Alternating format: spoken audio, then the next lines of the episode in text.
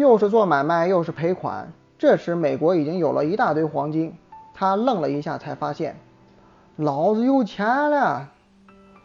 当时世界上的黄金，光美国就占了一半。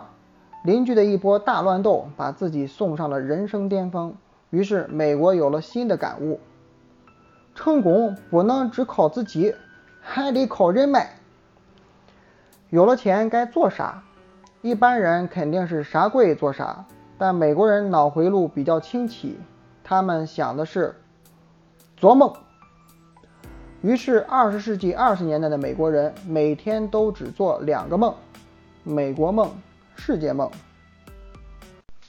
二、美国梦，说白了就是做一个强悍的美国。有了钱，得先把自己生产搞起来，买设备、建工厂、搞研发。原来美国在一战那会儿，光顾着卡邻居的油，忘了升级自家的生产设备。现在有了钱和技术，他们开始玩命升级设备。看见没？简直亮瞎眼呀！我去，又要加班了。但你有没有想过，如果只靠机器就能实现美国梦，那你把美国人民当啥了？AI 吗？没错，要做大事儿还得靠人的力量。美国人民早就发明了两个法子，现在终于碰上了大用场。他们就是泰罗制和福特制。不懂没关系，咱们挨个讲。方法一：泰罗制，搞生产离不开劳动人民。可在当时的美国，工人干活会遇到很多问题，比如生产混乱、老板太抠。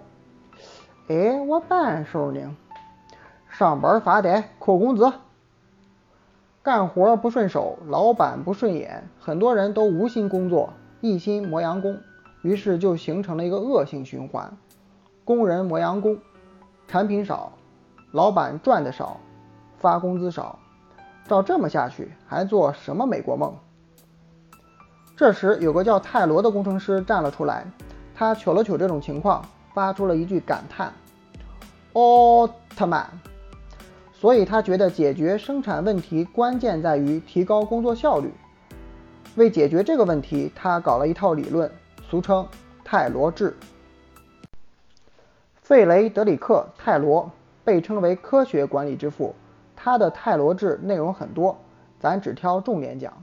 泰罗觉得，要想效率最高，就得从各个方面下手。比如，一挑人，明确啥活该找啥人干，而且要找最靠谱的；二标准，凑齐了人，还得让大家干起活来顺手啊，所以每个细节都要安排的合理，比如操作方法呀、工具呀、劳作时间等等。三步骤。另外还要给工作来个沉默加速度，省去多余的脚步，步骤少了，速度自然就快了。四进度，为了保证人工作顺畅，不仅要埋头苦干，还得有人掐表盯进度，所以要有两类岗位：管理类和执行类。五工资，大家工作激情靠啥支撑？穷。所以在工资方面要下狠手，比如实行激励性工资制度，说白了就是干得越多，工资越高。照这么一套下来，工人干活嗷嗷快，于是就产生了充满正能量的循环。工人干劲儿大，产品多，老板赚得多，发工资多。所以人家泰罗说了，要玩转这一套，主要还得靠老板和员工化斗争为合作。所以让这个圈圈转起来的关键是。爱的魔力，但泰罗制只是一种理论，还要靠实践来证明靠不靠谱。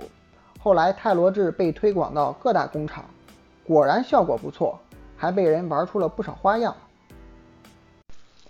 方法二：福特制。以前美国的造车业是这样的，造车只能由专业工人来，而且是二十四 K 纯手工打造，速度非常慢。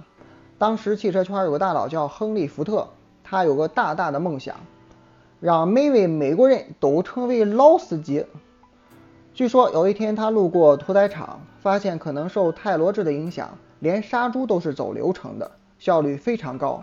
他突然觉得这事儿和造车很像，杀猪是一步步的拆开，造车也是一步步装上啊。于是福特整理了一下思路，把造车分成了很多简单的步骤，每一步都专人专干，只要手速快就行。冲压、整形、美颜、组装，然后把每一步按顺序排好，再加上机器的辅助，世界上第一条汽车流水线诞生了。